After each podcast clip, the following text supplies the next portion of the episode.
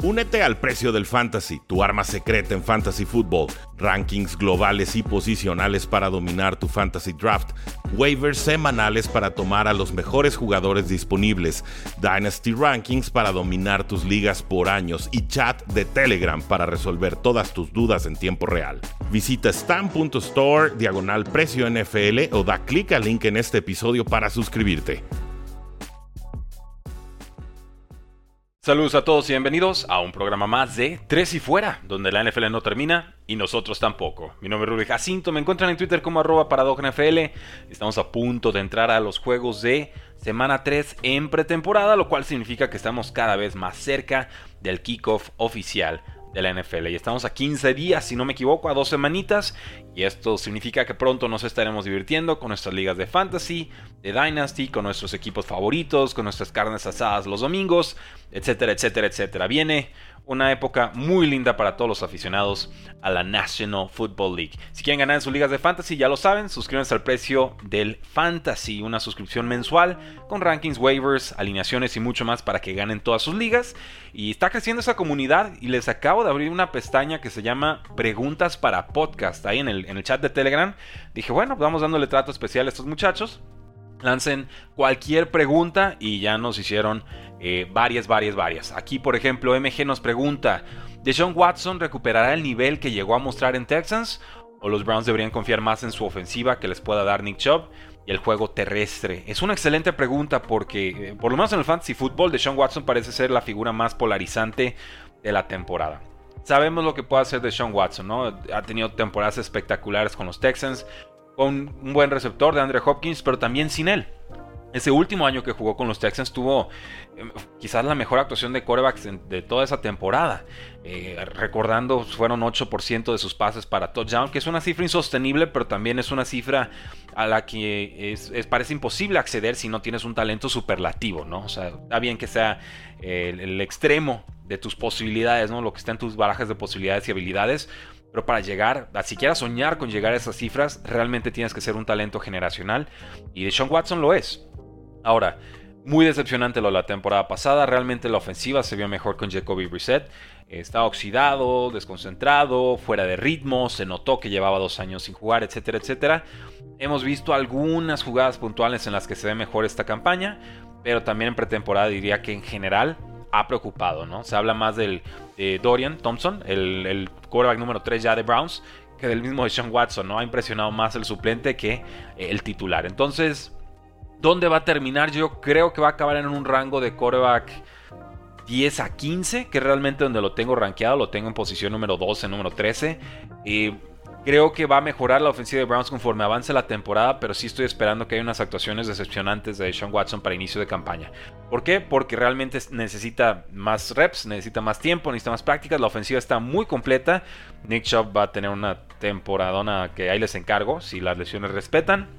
Eh, entonces, en líneas generales, es un conservador optimismo lo que tengo yo sobre Deshaun Watson de cara a lo que pueda hacer esta temporada 2023 y el resto de su carrera. En ligas de dinastía, donde tengo a Deshaun Watson o donde llegué a comprar a Deshaun Watson, no pienso venderlo, estoy este, confiando, esperando que tenga una buena actuación, porque yo, yo insisto, jugadores jóvenes con esa trayectoria realmente no suelen olvidar cómo jugar fútbol americano, ¿no? Entonces, Realmente le voy a apostar más a eso. Muchas gracias por tu pregunta, MG. Nos pregunta Ángel, ¿qué podrían hacer los Dolphins para intercambiar a su liniero defensivo, Emmanuel Ogba? Bueno, me di la tarea de ver su contrato. Es un jugador de 29 años, 7 temporadas de experiencia en la NFL, ex segunda ronda de Oklahoma State y viene de dos temporadas decepcionantes. Le dieron un contrato eh, importante y realmente en estos momentos está cobrando alrededor de 17 millones de dólares por temporada, casi 18. Y hay un porcentaje ahí que podrían recuperar los Dolphins la próxima temporada, es más o menos unos 13.8 millones de dólares, pero hasta 15.8 millones si lo cortan después del junio 1. Y es más o menos lo que hicieron los Dolphins con Baron Jones esta, esta temporada, ¿no? Eh, ciertamente su rendimiento ha sido una decepción, terminó en IR la temporada pasada, pero desde antes ya venía jugando de forma un tanto, un tanto pobre. Diría que su lugar en el roster ni siquiera está del todo asegurado, aunque creo que sí va a terminar en, ese, en esa alineación de 53 jugadores. Y también diría que hay algo de expectativa, ¿no? Con Jalen Phillips y ahora que llega Bradley Chubb, pues Ogba como pass rusher número 3 podría funcionar mejor que como pass rusher número 2, ¿no? Entonces quizás a los Dolphins le convendría más bien aguantarlo y ver si puede recuperar algo de ese rendimiento, de esa inversión que han hecho en él. Porque de lo contrario creo que realmente dadas las condiciones del contrato y demás, no creo que Dolphins pueda conseguir más de una quinta ronda por la vía del trade. ¿Con qué equipo? Pues prácticamente con cualquiera, ¿no? Eso sería un jugador de rol, un jugador de rotación. La cosa es tener el espacio salarial para poder soportar ese, ese contrato. Y esa es la parte realmente que hace que su, eh, pues su habilidad de ser cambiado disminuya de forma importante. Así que ahí tienen algunas de las preguntas de nuestros fans que ya son parte de El Precio del Fantasy. Si quieres unirte, el link está en los comentarios de este video, stamp.store diagonal precio NFL. Sería un honor y un gusto tenerte en esa comunidad.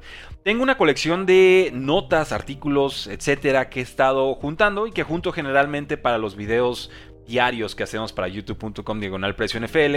Son videos de 3-4 minutos, eh, los editamos rápido pero los mantienen informados y voy juntando todo esto en un guion, ¿no? Entonces realmente lo que quiero hacer el día de hoy es eh, darle lectura y análisis a algunos de los temas más importantes que se han dado en esta semana. Y de pasada les digo, tenía planeado hacer un live con, con Gus, de Gus Ambris de Locos por la NFL. Es el plan en todos los jueves de esta temporada, pero está haciendo algunas remodelaciones en casa y por eso se le complicaron los horarios. Pero bueno, vamos con Jonathan Taylor. Ya está a la venta. El precio que piden los Colts, una primera ronda. Ja, suerte con eso. Pero quizás por una segunda ronda o una combinación de picks que más o menos te equipara una segunda ronda, creo que sí podríamos estar viendo a Jonathan Taylor en un nuevo equipo. Nos dicen a través de ESPN que hay dos equipos que ya hicieron ofertas por el jugador y que hay seis equipos en total interesados y preguntando acerca de Taylor. Por supuesto, uno de los equipos que ya hizo oferta son los Miami Dolphins. Esto no debería de sorprender. Dolphins fue una de las peores ofensivas terrestres de la temporada pasada. Y sabemos que los Dolphins también han preguntado a Raiders por el corredor Josh Jacobs, quien sigue en huelga, no ha confirmado que va a aparecer en semana 1. Y pues está en su último año de contrato porque está jugando bajo la etiqueta de jugador franquicia. Entonces se vuelve cada vez más complicado retenerlo en contra de su voluntad. Los Colts no me sorprenden con esta decisión, realmente el divorcio con Jonathan Taylor se ha estado agravando y consumando la grieta ¿no? entre relaciones y emociones de ambas partes hacia la contraparte, se ha ido ampliando. Y entonces los Colts dicen, sal al mercado, eh, negocia, tienes hasta el martes para conseguir lo que pedimos, pero lo que pedimos no está en el mercado, no es razonable. Jonathan Taylor, en su contrato actual y exigiendo un nuevo contrato, no vale una primera ronda. Y eso lo saben los Colts. Y entonces mandan al jugador a, cazar ofertas y a ver qué puede, qué puede conseguir, ¿no? Como para decir, ves, si te di chance y no pudiste conseguir el, contrato que querías, y además no conseguiste el pick que necesitamos, entonces te callas y te pones a jugar con nosotros. Algo así estoy vislumbrando que se va a dar con este, con este escenario. Porque en serio, no veo a un equipo ofreciendo una primera ronda de quien lo haga. Es un error. No porque Jonathan Taylor no te pueda ayudar en tu ofensiva, sino porque aparte de darle ese primer pick, le tendrías que dar un contrato importante. Y ahí es la parte donde dices, bueno, ¿y dónde está el valor realmente para el equipo que reciba al jugador? Sabemos que tiene buena producción, pero también sabemos que hace dos temporadas su producción fue en un 33% gracias a los touchdowns cifra que tuvo una regresión la temporada pasada, entonces solamente 15% de sus puntos fantasy, por tener una forma de medir la producción en el campo, fueron a través de anotaciones. Entonces, quizás ya vimos lo mejor de Jonathan Taylor, y va a seguir siendo un jugador importante y a mí me encanta verlo correr. Yo lo defendí mucho en el draft cuando decían que ni siquiera podía atrapar balones, y dije, bueno, no atrapó muchos pases. Los que alcancé a ver, los atrapó bastante bien con manos estiradas y alineando bien su cuerpo. Entonces, no es que no pueda hacerlo, es que no se lo pidieron ha crecido, ha madurado, ya está harto de los Colts, no lo culpo, probablemente yo también lo estaría, pero si la exigencia es absolutamente cierta de que van a estar pidiendo una primera ronda, no vamos a ver a Jonathan Taylor siendo cambiado en los próximos días. Entonces, veamos, veamos en qué termina este asunto.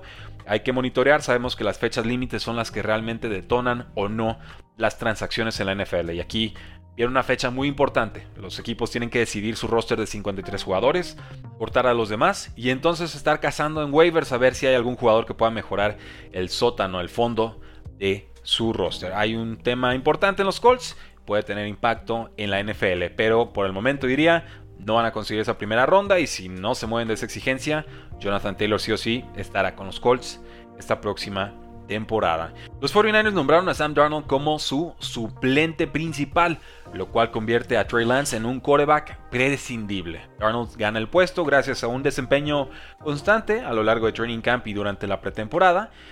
16 eh, de 22 pases completados, 193 yardas, un touchdown, una intercepción, números tranquilitos. Y sabemos que los 49ers han estado buscando opciones para vender a Trey Lance desde inicio del offseason. Esto no es reciente. Le ponen a Sam Darnold de competencia y de volada ya no lo estaba presumiendo Kyle Shanahan que Sam Darnold encajaba perfecto en su esquema y que es un veteranazo y que con ellos iba a crecer y demás. Yo desde que leí esas declaraciones por ahí de marzo dije, no, Trey Lance está sepultado.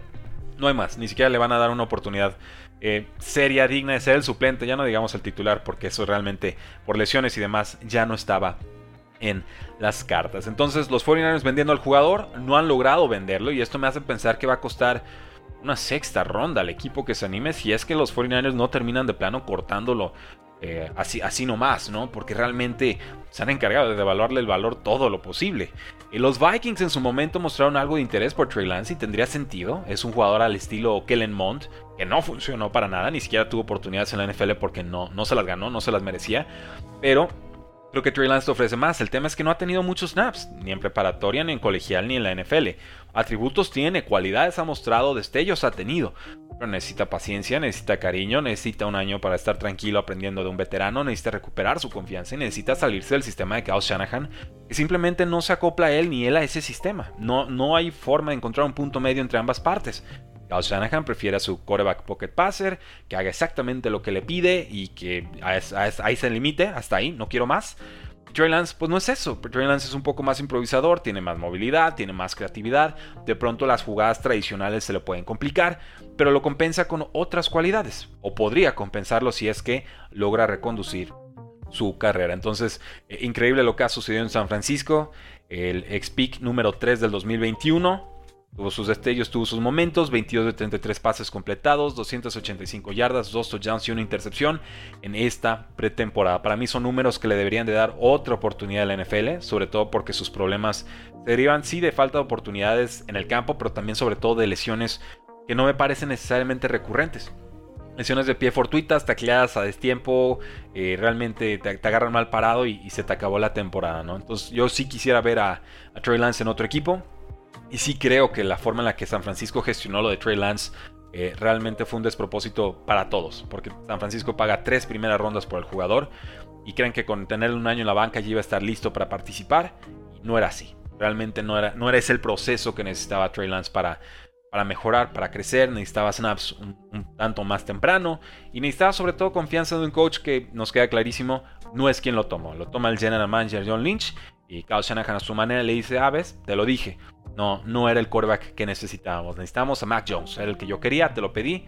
No me lo diste y ahí está el resultado. Pues bueno, yo argumentaría que el resultado también tiene mucho que ver con el coach. Pero, ¿dónde creen que juegue Trey Lance? Ahí si tienen oportunidad, háganos saber en redes sociales. Me encantaría saber si lo quieren en su equipo o si no. Ustedes dirán.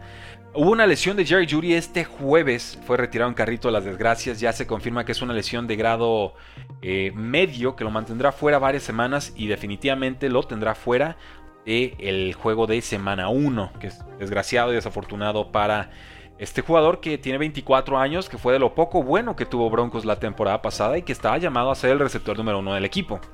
Ahora con esta lesión queda Cortland Sutton, pero sobre todo para mí queda Marvin Mims, este novato de segunda ronda que ha crecido con los Broncos, que ha tenido muy buena pretemporada y, que finalmente ha ido ascendiendo posiciones por lesiones ajenas, ¿no? Por Tim Patrick, que ya se vuelve a lastimar de gravedad. Por KJ Hamler, que tuvo una situación cardíaca, está en el practice squad de los Broncos. Y ahora Jerry Judy, que se hace un lado con esta lesión. Ojo con Marvin Mims, ha tenido una pretemporada importante y sobre todo Cortland Sutton tampoco ha estado exento de lesiones. El receptor de Jets, Corey Davis, dice que se alejará del fútbol para pasar más tiempo con su familia. No usó la palabra retiro. Había algo de rapport, algo de química entre Aaron Rodgers y Corey Davis a lo largo de este offseason. Eh, y es importante la baja, no porque fuera el receptor número uno o número dos necesariamente, sino porque medía más de 6 pies. En estos momentos, de Gareth Wilson, Allen Lazard, Randall Cobb y Nicole Hartman, que serían los cuatro receptores principales, solamente Lazard mide más de 6-0, de 6-5. Entonces esto puede detonar algunos problemas, sobre todo con el equipo en zona roja. Tendrán quizás que depender más de sus alas cerradas en esa área del campo. Los Bears confirmaron a Khalil Herbert como su corredor titular, aunque seguirá compartiendo snaps con Deontay Foreman, con Travis Homer y sobre todo con el novato eh, Rashawn Johnson. Son jugadores muy corpulentos, muy de choque. Travis Homer más de juego aéreo, pero Deontay Foreman y Rashawn Johnson realmente son pesos pesados, ¿no? Pero Khalil Herbert ha sido el más eficiente, el más productivo y creo que sí merece la oportunidad de ser ese corredor número uno. Con los Panthers, el receptor DJ Shark tiene una lesión disquiotibial. Su estatus para semana 1 está en duda y esto hace que tengamos todos los reflectores sobre Jonathan Mingo, también un pick alto de los Panthers en este draft, un receptor de los pocos grandes y rápidos que había en esta clase. Quizá la producción colegial no la esperada, pero tiene todas las cualidades físicas y hasta cierto punto técnicas para tener un impacto inmediato con las Panteras. Así que será este jugador Jonathan Mingo y también Adam Thielen que llega de los Vikings, quienes tendrán que ayudar a su nuevo coreback titular Bryce Young. Me preocupa la línea ofensiva de Panthers y sobre todo me preocupa que sigan cayendo receptores porque Terrence Marshall hace algunos días, también receptor de Panthers, está fuera por el momento. Los Vikings y TJ Hawkinson están muy apartados en negociaciones de extensión de contrato. Y esto me extraña hasta cierto punto porque los Vikings tendrían que haber sabido esto, tendrían que haber tenido una noción general de las pretensiones económicas de TJ Hawkinson al momento en que lo consiguen por la vía del trade de los Detroit Lions. Quizás por eso los Lions también quisieron deshacerse del jugador. Fue muy importante para Vikings, realmente se convirtió en su receptor número 2 y podría volver a hacerlo esta temporada. Pero Hawkinson quiere resetear el mercado. Los Vikings parece que no están por la labor, así que ojo ahí, podrían tener una situación envenenada con un jugador que es importantísimo para el esquema ofensivo. Eso sí, el receptor de Vikings, Jordan Addison, ya regresó a prácticas después de una conmoción. Pasemos a los Chiefs. El tackle defensivo Chris Jones dice que está dispuesto a ausentarse del equipo hasta semana 8. Esto exigiendo un contrato que le pague 30 millones de dólares anuales y no los 20 que se espera que cobre en este su último año de contrato. Ha sido tres veces All Pro, la pieza clave y angular en la defensiva de Chiefs. Ya salió Patrick Mahomes a decir que no esperaba que lo de Chris Jones se alargara tanto. Y yo le hubiera dicho, pues ponte cómodo compadre, porque él quiere llegar al dinero de Aaron Donald. Él está cobrando 32 millones anuales. Yo creo que hoy por hoy el impacto de Chris Jones es igual o mayor al de, al de Aaron Donald, que tuvo una muy pobre temporada el año pasado, por lo menos para los estándares que él ha fijado a lo largo de su carrera. ¿Por qué 8 semanas? Porque para tener una temporada acreditada en la NFL, para que cuente tu año en la liga, tienes que estar activo en tu roster por lo menos 10 partidos y la temporada dura 18 semanas. Entonces no es accidental esa cifra, es simplemente lo más que se podría tardar Chris Jones en aparecer con el equipo para que tenga una temporada acreditada y entonces acercarse a la agencia libre la siguiente campaña. Obvio, no va a estar cobrando con el equipo semana a semana si no está en el roster. Y eso lo acepta Chris Jones y dice, tengo suficiente dinero, no es problema. Esa fue la respuesta que dio en redes sociales. Así que Suerte con esa, Chiefs, porque este no es Terry Hill. A este jugador no lo van a poder reemplazar con esquemas porque Chris Jones en estos momentos es absolutamente irreemplazable. Eh, se lastimó Terry McLaurin con los Commanders, pero parece que sí podrá jugar en semana 1. Quien tuvo peor suerte fue el receptor de Seahawks, Jackson Smith en Jigba. Él estará fuera de 3 a 4 semanas, cirugía de muñeca. Y entonces pues una lástima porque realmente está consolidadísimo como receptor número 3 de los Seahawks. Esas primeras semanas tendremos que ver a Seattle como esa ofensiva que vimos más o menos la temporada pasada, ¿no? Con su juego discreto con alas cerradas, mucho pase profundo a Tyler Lockett y también con DK Metcalf. No veremos esa nueva dimensión que buscaban los Seahawks con Jackson Smith en Jigba hasta dentro de algunas semanas.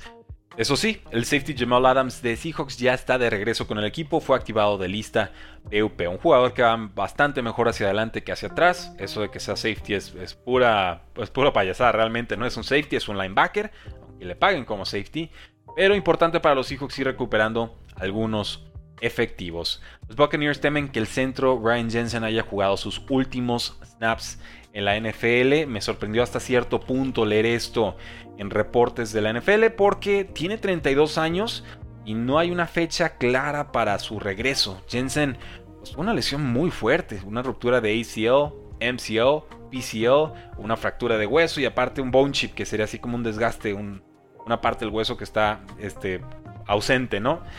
O sea, le dio todo. Realmente se reventó el pie de, todas las formas posibles.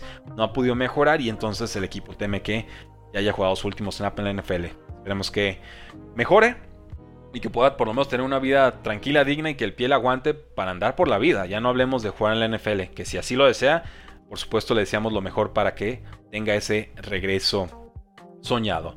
Y ya por último, algo que se dio al inicio del... ¿Qué fue el sábado o el domingo? El, el de los Saints, Jimmy Graham, fue arrestado bajo la influencia de una sustancia controlada, no se especificó cuál, se resistió al arresto. Ya después salieron los Saints a decir que era una situación extraña, un, un contratiempo médico, era más o menos el término que dieron. No pudo jugar, por supuesto, en pretemporada contra los Chargers, pero parece que ya está todo bien, está todo estable. La policía evidentemente sigue investigando el caso, no creo, no parece que vaya a pasar esto a mayores, pero tengámoslo como, como observación y como recuerdo, ¿no? Si era un, tema médico y, tomó una sustancia y le cayó mal, pues podría ser algo un tanto más grave. Así que, damas y caballeros, yo creo que con eso vamos a cerrar el episodio del día de hoy, no sin antes desearles un excelente fin de semana y recordarles los juegos que tenemos en esta cartelera de semana 3 de pretemporada, sin importancia en cuanto a los resultados, pero muy importante para los jugadores que luchan por esos últimos puestos de rosters titulares. El día de hoy jueves tendremos a Falcons contra Steelers y a Eagles contra Colts. El día de mañana viernes tendremos a las Panteras contra Lions, a Titans contra Patriots y a los 49ers contra los Chargers. El sábado tenemos casi todos los juegos restantes. Bears contra Bills, Packers contra Seahawks, Vikings contra Cardinals, Chiefs contra Browns, Giants contra Jets, Commanders contra Bengals, Buccaneers contra Ravens, Jaguars contra Dolphins, Cowboys contra Raiders y Broncos contra Rams. Ya el domingo, a las 6 de la tarde, hora del centro, tendremos a los Saints contra los Houston Texans. Así que, damas y caballeros, pónganse cómodos porque la NFL no termina y nosotros tampoco. Tres y fuera.